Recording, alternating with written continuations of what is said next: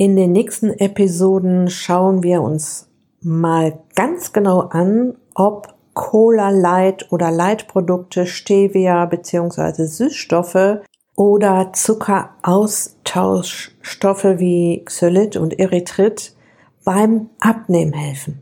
Viel Spaß!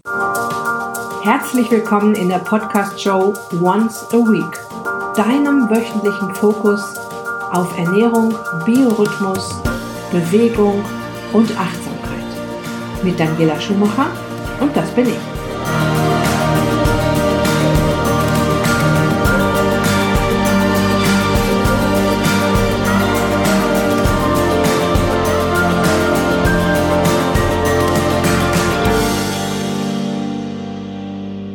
Wir müssen uns tatsächlich erstmal die Unterschiede zwischen den verschiedenen Süßungsmitteln, wie sie so generell genannt werden, ansehen und werden uns jetzt in diesem ersten Teil um die sogenannten Zuckeraustauschstoffe kümmern. Und nach dem Cholesterin-Thema, das ich ja auch sehr intensiv aufgebröselt habe, geht es auch heute wieder Richtung Ernährungsmythos. Denn eine echt beliebte Frage in meinen Coachings und Workshops ist, Daniela, was ist eigentlich mit Cola Light und mit all den anderen Light-Produkten? In Low Carb Kochbüchern, Rezepten, Zeitschriften wird ja auch mit Erythrit und Xylit gekocht und gebacken ist das okay? Kann ich das ruhig verwenden? Und ja, in den nächsten drei Episoden werden wir das Thema mal von allen Seiten beleuchten, damit du hier mit so viel Klarheit wie möglich aus diesen Episoden rausgehst. Zunächst mal zu diesem Leitbegriff. Leid bedeutet im Prinzip nur dass es weniger von etwas im Lebensmittel gibt. Weniger Zucker, weniger Fett oder auch weniger Alkohol und im Falle von Cola Light weniger Zucker. Kleiner Einschub an dieser Stelle, was ist eigentlich der Unterschied zwischen Cola Light und Cola Zero, werde ich auch oft gefragt. Ähm, Cola Light enthält Zitronensäure, die in Cola Zero fehlt. Dafür gibt es in Cola Zero den Säureregulator Natriumcitrat. Und dieser kleine Unterschied führt dazu, dass beide Getränke in erster Linie unterschiedlich schmecken. Cola Zero schmeckt eher wie eine normale Cola und Cola Light hat einen ganz eigenen, ja, Cola Light Geschmack. Es wird in den nächsten Episoden also darum gehen, was okay ist und was nicht, warum du zwischen Zuckeraustauschstoffen und Süßstoffen unterscheiden solltest und wie dein Körper es findest, wenn du ihn mit dem Geschmack süß auf der Zucker veräppelst und kein Zucker ankommt und warum Menschen zunehmen, obwohl sie ständig null Kalorien Dinge essen. Ich lerne ja tatsächlich immer wieder Menschen kennen, die regelrecht süchtig nach Cola Light oder auch Cola Zero oder nach irgendwelchen anderen Leitgetränken sind.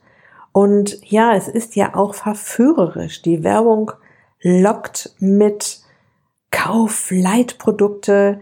Da sind nur ganz wenige Kalorien drin, manchmal sogar gar keine. Du kannst also süßes Zeug essen und trinken und nimmst trotzdem nicht zu. Ah, das klingt ja schon traumhaft, ne? Lass uns also mal ansehen, ob sie wirklich die Non-Plus-Ultra-Lösung für Zuckerholiker sind, die abnehmen wollen und ob es trotz dieser scheinbar positiven Eigenschaften nicht doch auch ein paar Nachteile gibt. Wenn man sich die Studienlage ansieht, gibt es sehr unterschiedliche Ergebnisse, wie bei allem, also bei allem, was man sich anguckt, gibt es immer, immer sehr unterschiedliche Ergebnisse. Auf der einen Seite wird den Süßungsmitteln an sich eine gewisse Unbedenklichkeit bescheinigt und auch den Zuckerersatzstoffen und auf der anderen Seite kann die Gesundheit doch auch irgendwie immer ein bisschen beeinträchtigt werden. Wie du vielleicht schon weißt, bin ich ein Verfechter der Clean Eating Ernährung und stehe auf frische, natürliche Nahrung. Clean Eating heißt ja nichts anderes als ähm, Fertignahrung so oft wie möglich weglassen. Ist klar, dass ich auch mal Fertignahrung in meinem Essen habe. Ich bin ja auch kein Moralapostel oder Ernährungspapst, bin alles aber nicht dogmatisch, aber ich versuche sie so oft wie möglich wegzulassen. Ich verstehe aber wirklich jeden, der sich zunächst eine Krücke sucht, wenn er oder sie vom Zucker und damit von den Funden runter will. Ich kann dir aber schon mal verraten, Leid bedeutet nicht leichter werden. Und das müssen wir jetzt mal ein bisschen auseinanderbröseln. Denn letztendlich landen Menschen, die Leitprodukte essen und trinken, trotzdem in meinen Coachings oder in meinen Workshops. Die meisten wollen abnehmen, klar, kriegen das aber nicht hin, weil sie ständig Hunger und im schlimmsten Fall Heißhunger haben. Und zwar auf Süßes, obwohl die Lust auf Süß ja mit Leitprodukten befriedigt sein sollte. Wir müssen uns auf jeden Fall den Unterschied zwischen Zuckeraustauschstoffen wie Xylit und Süßstoffen wie Stevia ansehen, weil es tatsächlich einen gravierenden Unterschied gibt zwischen den beiden. Und wir schauen uns auch noch an, wie es sein kann, dass du trotzdem nicht abnimmst, warum du Heißhunger auf Süß bekommst, obwohl du den ganzen Tag Zucker in der Light-Variante isst oder trinkst und warum du ständig das Gefühl hast, ich muss noch irgendwas essen, obwohl du eigentlich satt bist.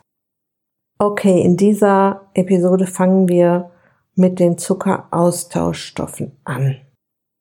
Zuckeraustauschstoffe sind tatsächlich chemische Verwandte des Zuckers und werden auch Zuckeralkohole genannt. Sie bestehen aus Alkohol von Einfach- und Zweifachzuckern, haben aber nichts mit dem Alkohol in Bier oder Wein zu tun, also keine Sorge. Chemisch gesehen sind Zuckeraustauschstoffe mit Zuckerarten wie Glucose und Fructose verwandt, haben aber komplett andere Eigenschaften. Schon mal gut, sie werden aus natürlichen Quellen gewonnen und dann chemisch verändert.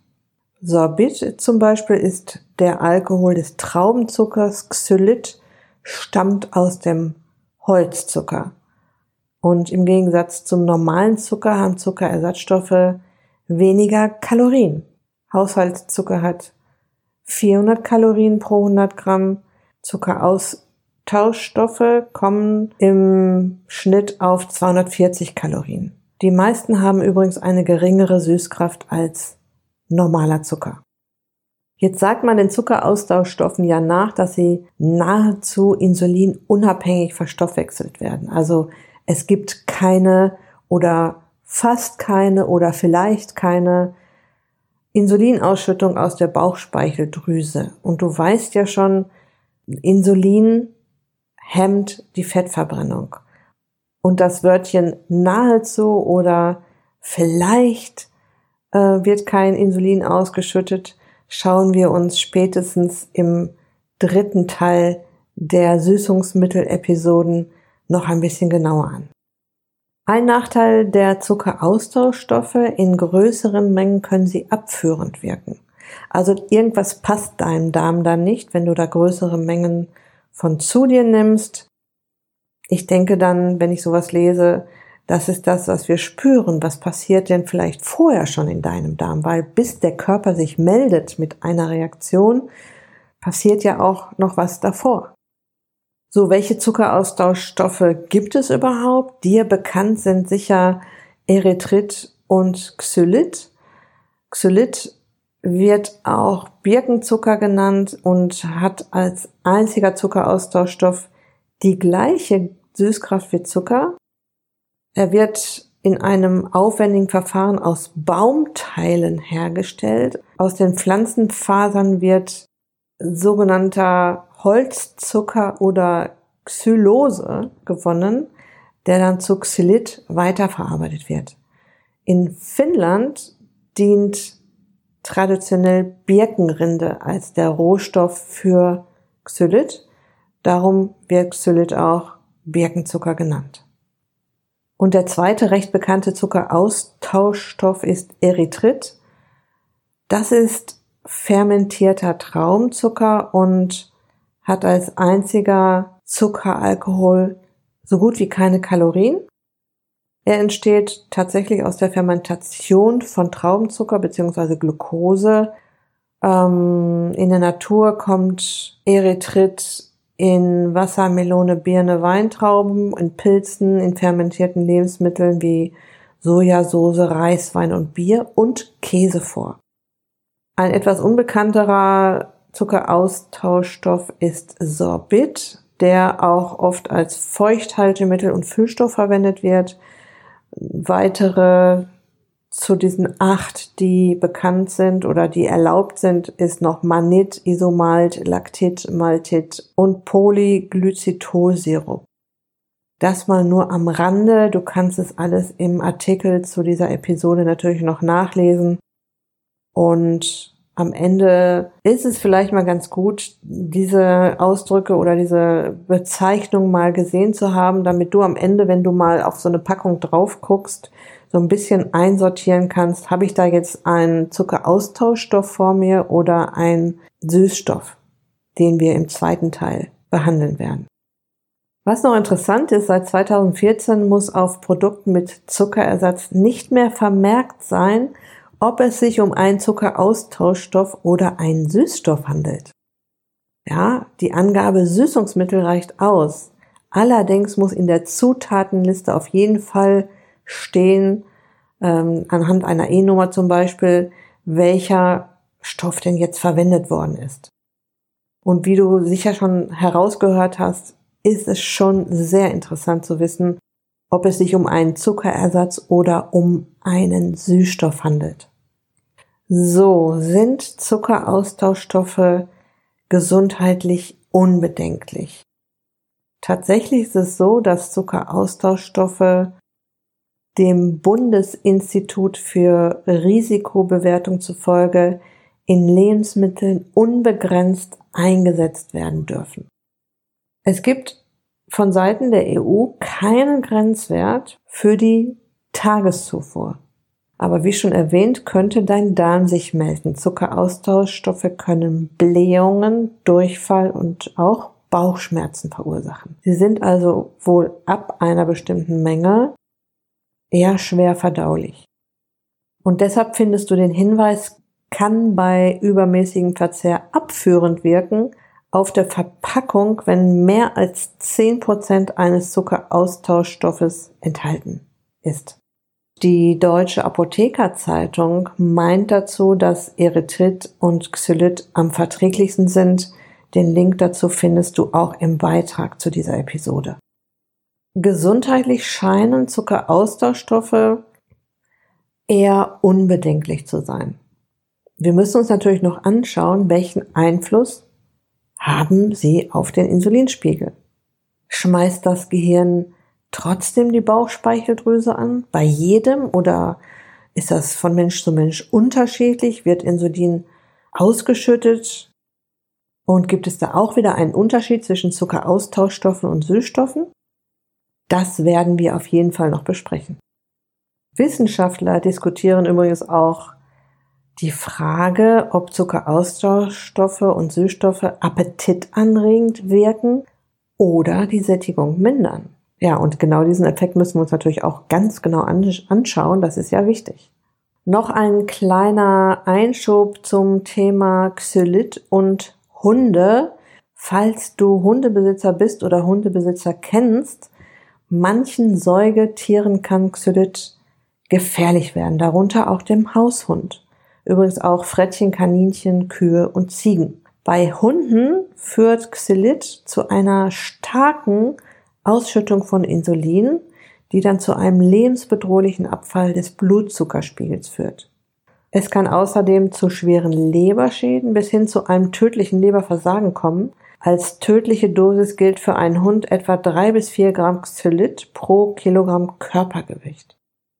Hundebesitzer, die xylithaltige Nahrungsmittel im Haus haben, sollten deshalb nicht nur darauf verzichten, den Hund mit diesen in Anführungsstrichen Leckereien zu füttern, zum Beispiel Kuchen oder Kekse, die mit Xylit gesüßt wurden, sondern vor allem auch darauf achten, dass der Hund nicht an diese Nahrungsmittel rankommt. Wenn du deinen Hund beim Naschen eines xylithaltigen Nahrungsmittels erwischt oder du findest Spuren eines ähm, Naschens, zum Beispiel Bonbonpapier, musst du das Tier unbedingt sofort zum Tierarzt bringen. Meine Recherchen haben ergeben, schon mehrere Bonbons, Kaugummis oder Kekse können für kleinere Hunde tödlich sein. Dies gilt allerdings nicht für zum Beispiel Pferde, Ratten, Affen und Katzen und auch nicht für Menschen. Also es ist auf gar keinen Fall giftig für Menschen. Wenn wir das jetzt mal zusammenfassen, wir müssen zwischen Zuckeraustauschstoffen und Süßstoffen unterscheiden. In dieser Episode ging es um die Zuckeraustauschstoffe wie Erythrit und Xylit. Diese Zuckeraustauschstoffe haben eine pflanzliche Basis. Erythrit entsteht zum Beispiel aus der Fermentation von Traubenzucker und Xylit, der sogenannte Birkenzucker, aus Holzfasern. Die Vorteile der Zuckerersatzstoffe, sie haben deutlich weniger Kalorien. Kleiner Einschub, wenn du mir schon länger folgst weißt du, dass es nicht auf die Kalorien ankommt, sondern aufs Insulin.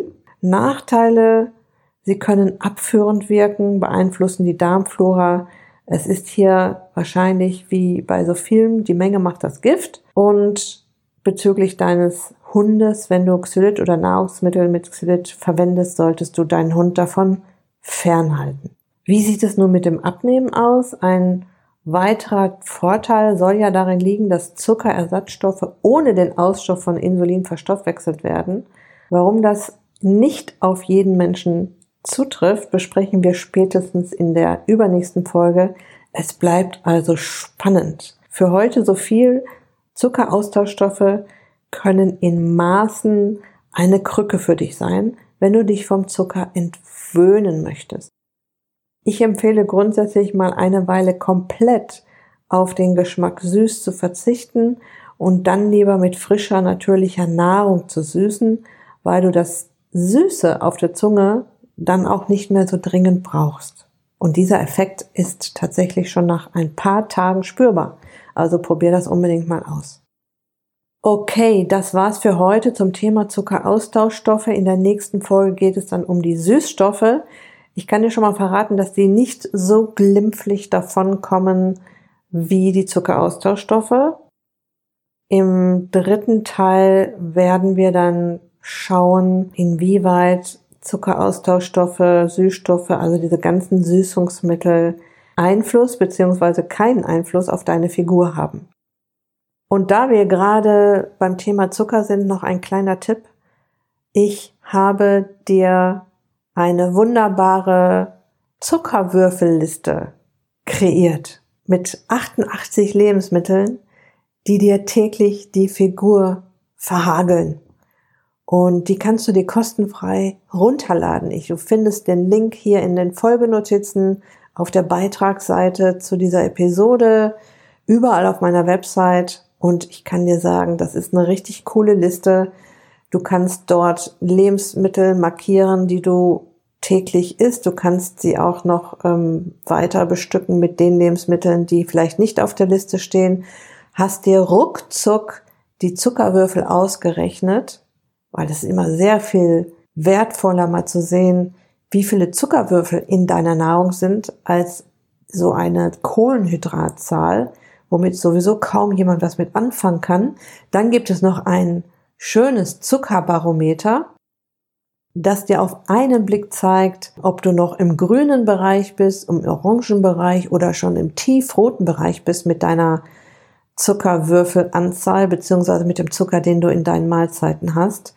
Und das Tolle ist, du wirst auf einen Blick sehen, an welchen Stellen du das Zuckerrädchen nach unten drehen kannst. Und manchmal sind es Dinge, die dir vielleicht gar nicht so schwer fallen, die mal wegzulassen. Also mein Tipp, Zuckerwürfelliste runterladen, damit arbeiten und am Zuckerrädchen drehen. So, das war's aber jetzt für heute. Ich wünsche dir noch eine wunderbare Restwoche. Bleib gesund, pass auf dich auf. Lass es dir gut gehen, dein Personal Coach für die Themen Gesundheit und Abnehmen, Daniela.